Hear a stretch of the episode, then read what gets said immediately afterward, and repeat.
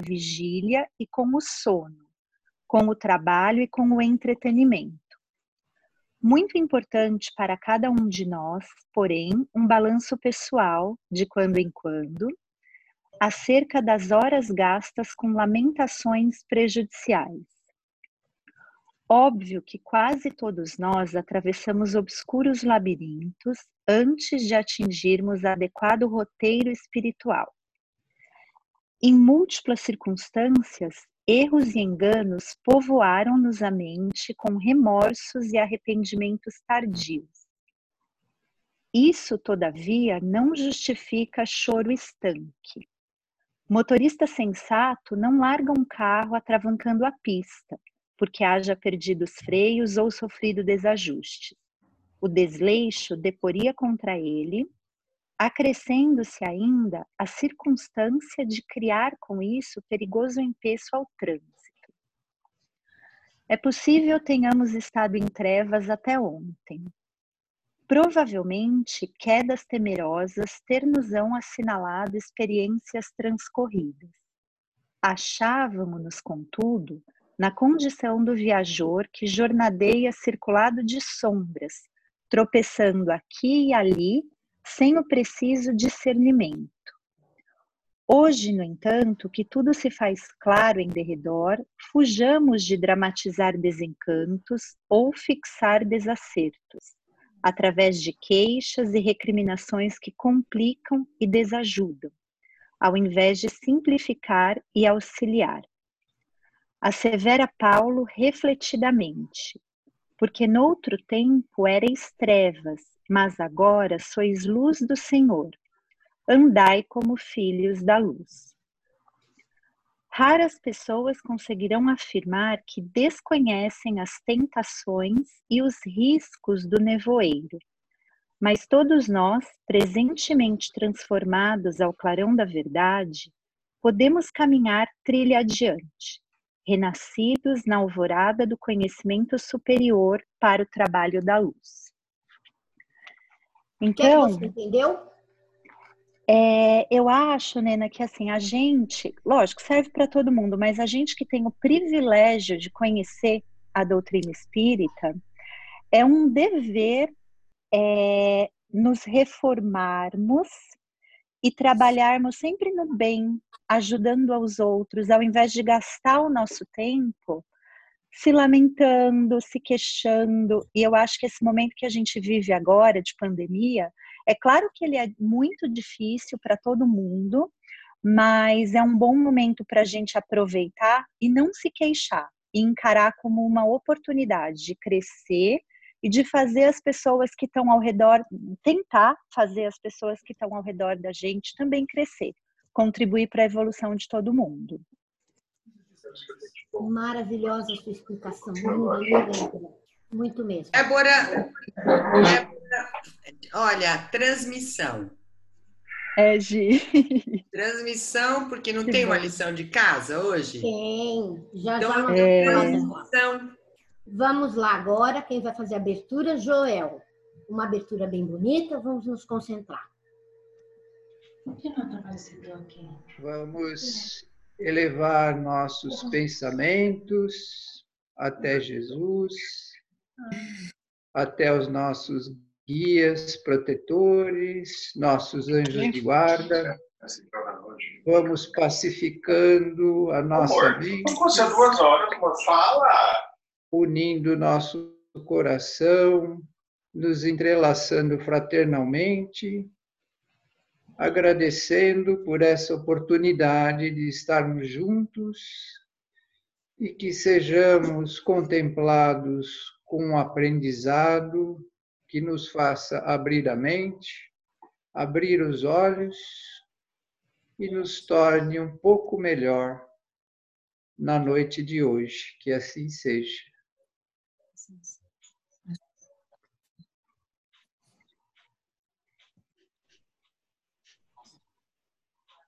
Microfone, Nena. Nena, o microfone. Luiz, é você? Sim. Então vamos. Podemos ir? Podemos. Luiz, então, vamos lá. Oi. sobe a sua câmera que eu só vejo a sua testa. Eu fico vendo metade da sua cabeça, me dá agonia. Agora sim, olha que pessoa simpática. Ele é muito bonito, para só ver a testa dele. Não, eu só acho que cuidado é para não cair aqui, porque eu não sei mexer nesse negócio, não.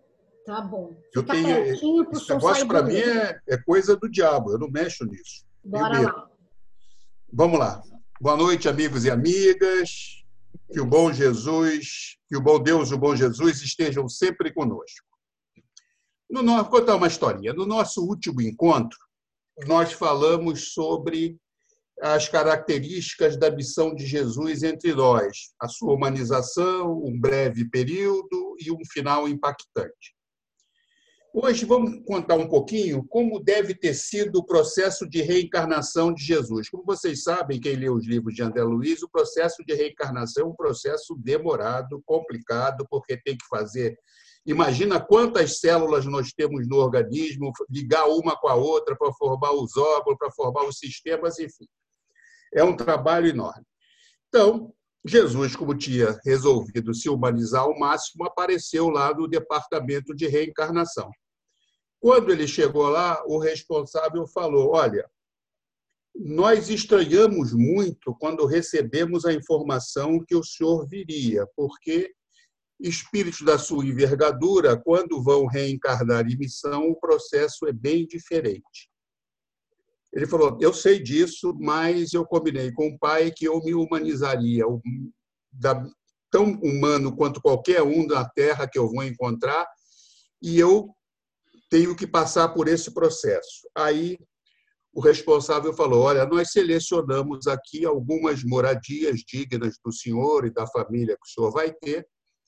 Ele falou: negativo, nada disso. Eu vou nascer numa manjedora.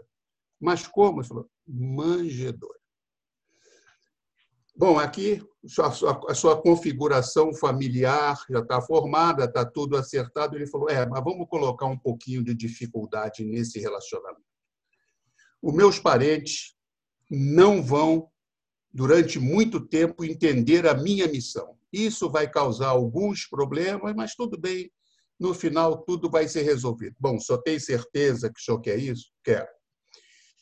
É, e os seus apóstolos também já estão todos escolhidos e tudo. Ele falou: Eu sei, mas vamos colocar um pouquinho de dificuldade nesse processo.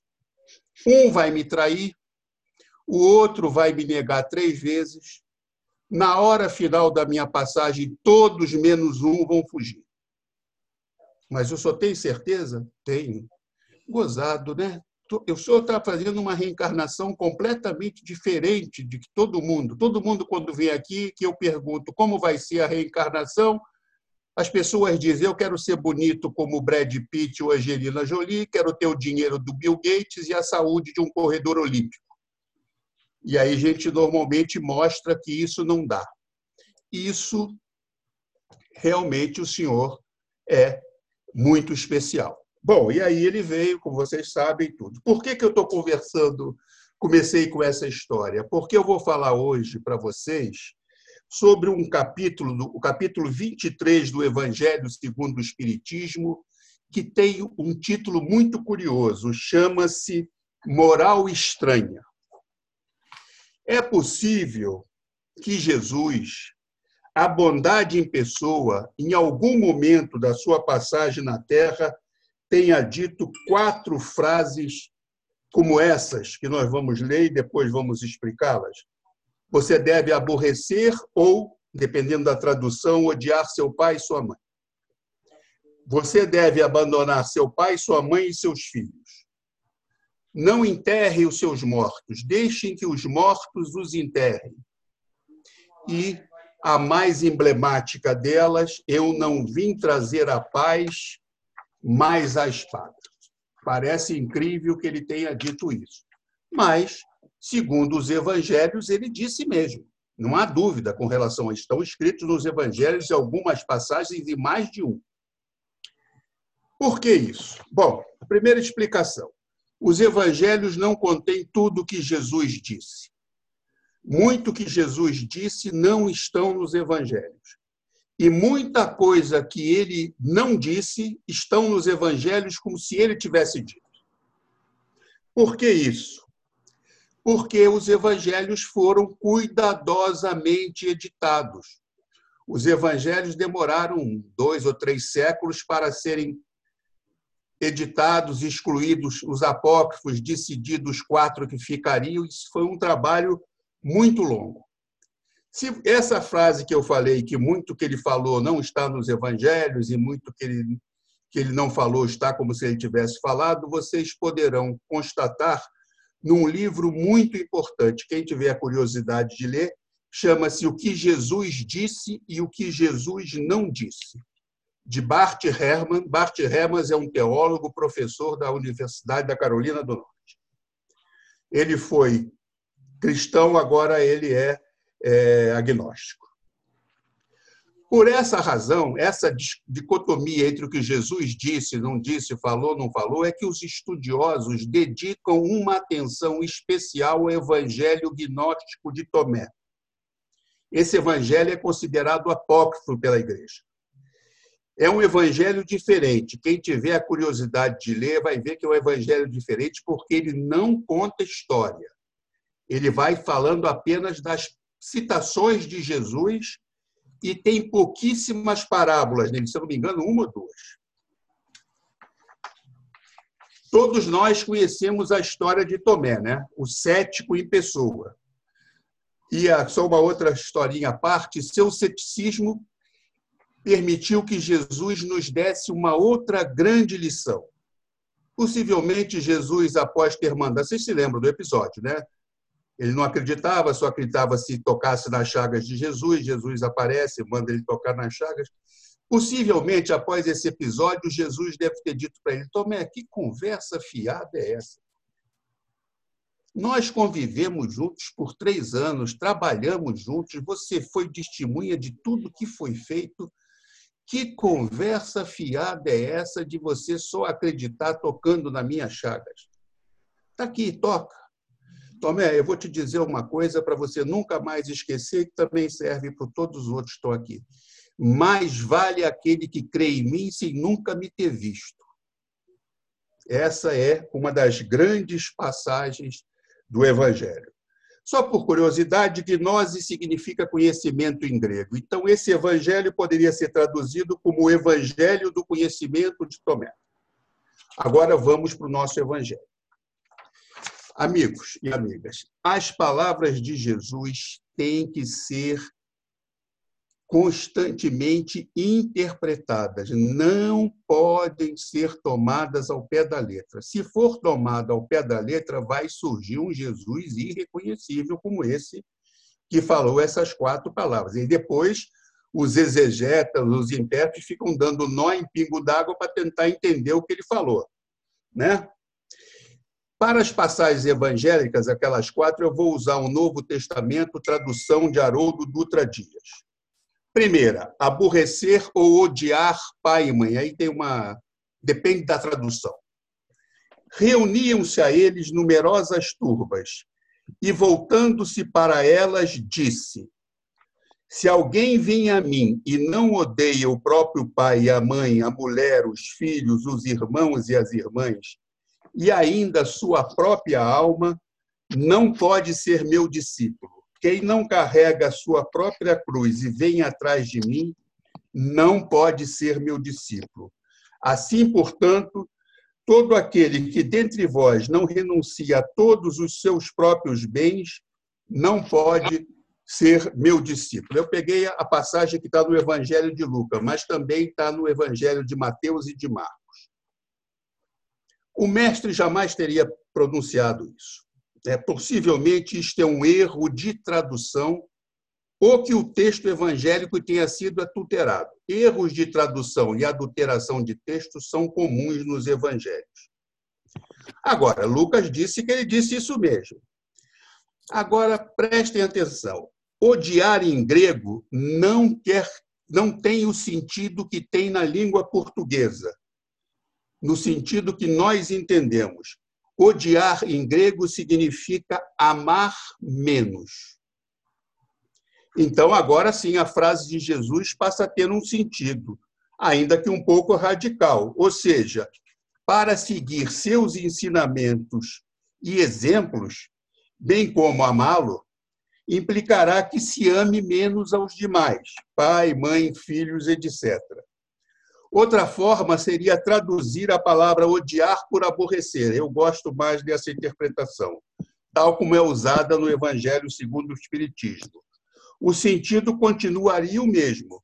Para seguir os exemplos e ensinamentos de Jesus, para, bem como para amá-lo, significaria porque você mudaria sua conduta e com isso você aborreceria muita gente, porque você se tornaria uma pessoa diferente e muitas pessoas não vão entender o que está se passando com você. Mais uma vez, as palavras têm que ser muito interpretadas. Abandonar pai, mãe e filhos, disse ele segundo o Evangelho de Lucas. E todo aquele que tiver deixado casa, ou irmãos, ou irmãs, ou pai, ou mãe, ou filhos, ou campo, por causa do meu nome, receberá o cêntuplo e herdará a vida eterna. O Evangelho segundo o Espiritismo explica bem essa passagem. Sem procurar discutir as palavras, devemos procurar compreender o pensamento que era evidentemente este. Qual era o pensamento de Jesus? Os interesses da vida futura estão acima de todos os interesses e de todas as considerações de ordem humana, porque isto concorda com a essência da doutrina de Jesus, enquanto que o abandono da família seria a sua negação.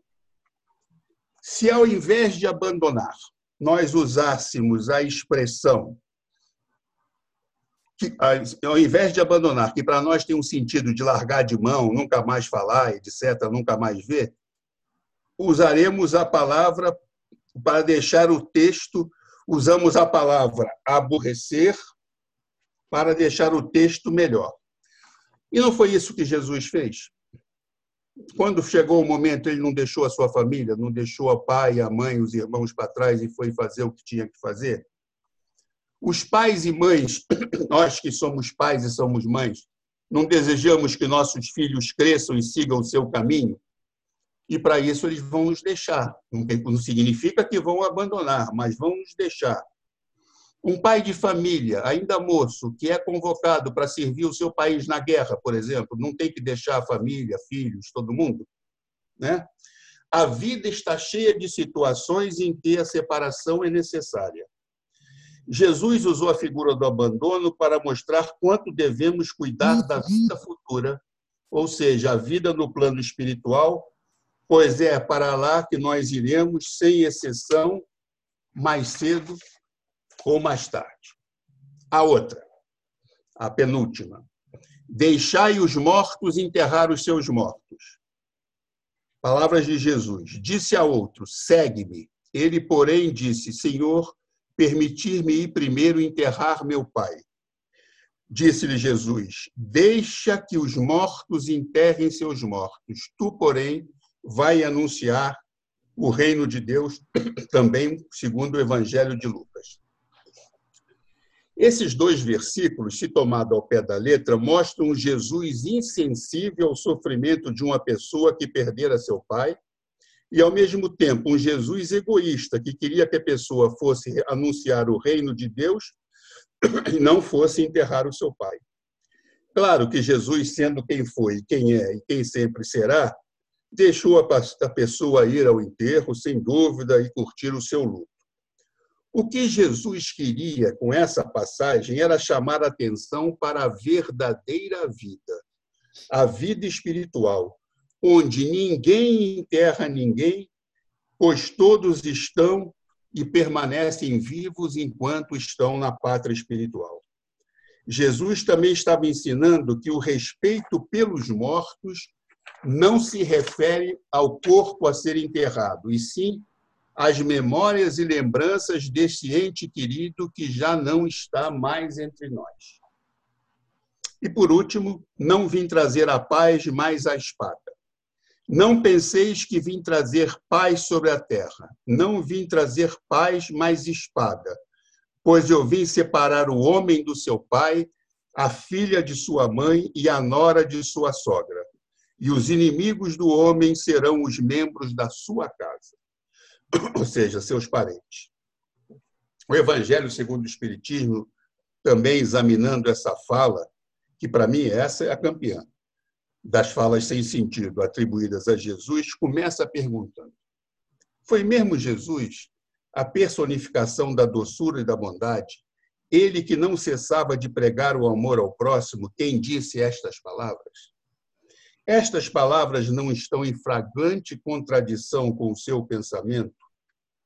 E passando ao exame da fala, o Evangelho nos diz o seguinte, e aqui é importante: toda ideia nova encontra forçosamente oposição, e não houve uma única que se implantasse sem lutas. A medida da importância e das consequências de uma ideia nova nos é dada, portanto, pela emoção que o seu aparecimento provoca pela violência da oposição que desperta e pela intensidade e a persistência da cólera de seus adversários. Jesus vinha proclamar uma doutrina que minava pelas bases a situação de abusos em que viviam os fariseus, os escribas e os sacerdotes do seu tempo. Por isso o fizeram morrer, julgando matar a ideia com a morte do homem. Para esses, os exemplos e ensinamentos de Jesus, ainda que ministrados de forma pacífica, eram uma verdadeira espada, considerando o modo que viviam e como exploravam a fé do povo. Depois, a doutrina pregada por Jesus enfrentou o paganismo e os seus seguidores. E muitos desses seguidores foram vítimas de perseguições atrozes, culminando na morte de muitos. Foi por isso, por pregar a mensagem de Jesus, que dos doze apóstolos, apenas um morreu de morte natural, João. Os demais, inclusive Paulo, morreram de forma violenta, executados por aqueles que se viam atingidos com seus exemplos e ensinamentos de Jesus. E até hoje, os ensinamentos e exemplos de Jesus não são aceitos por todos.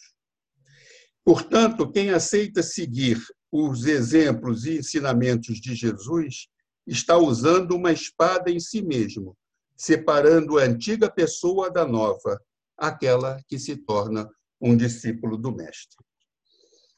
Era isso. Fiquem com Deus. Alguma dúvida? Eu tenho. Sim. Eu espero. Bom, vamos fechar os nossos olhos. Vamos nos conectar com o nosso mestre. É, depois de tanto que a gente aprendeu, vamos agora doar o amor de, de Jesus para quem precisa. Começando, vamos para os hospitais, onde tem os leitos de pessoas acamadas, vibrar por todas essas pessoas, vibrar pelos asilos e abrigo de idosos, onde muitos ficam abandonados, que eles sintam a paz de Jesus no coração deles. Vibrar pelo nosso país, que passa por uma crise, mas que vai passar. Vibrar pelo gatinho do filho da Marina, o Jeff, que São Francisco de Assis esteja com os veterinários e ele fique bem. Vibrar por Sérgio Moretti, o irmão da Salete que desencarnou, que o plano espiritual receba de braços abertos, via, vibrar por Maria Morales, que está com início de linfoma, que Bezerra de Menezes esteja com ela, e a Delita Oliveira também, que está com problemas de saúde. Que Bezerra de Menezes esteja com ela também e vamos vibrar por nós mesmos. Que tenhamos força para continuar a seguir para essa próxima semana e nos encontrarmos na próxima semana. E encerramos com o Pai Nosso. Pai nosso que estais nos céus, santificado seja o vosso nome. Venha a nós o vosso reino. Seja feita a vossa vontade, assim na terra como no céu. O pão nosso que nos dai hoje, perdoai as nossas dívidas, assim como nós perdoamos aqueles que nos, nos devemos. E não nos deixe cair em tentação, mas livre-nos de todo mal, que assim seja. Graças a Deus. Gente, Gente, eu primeiro, eu primeiro.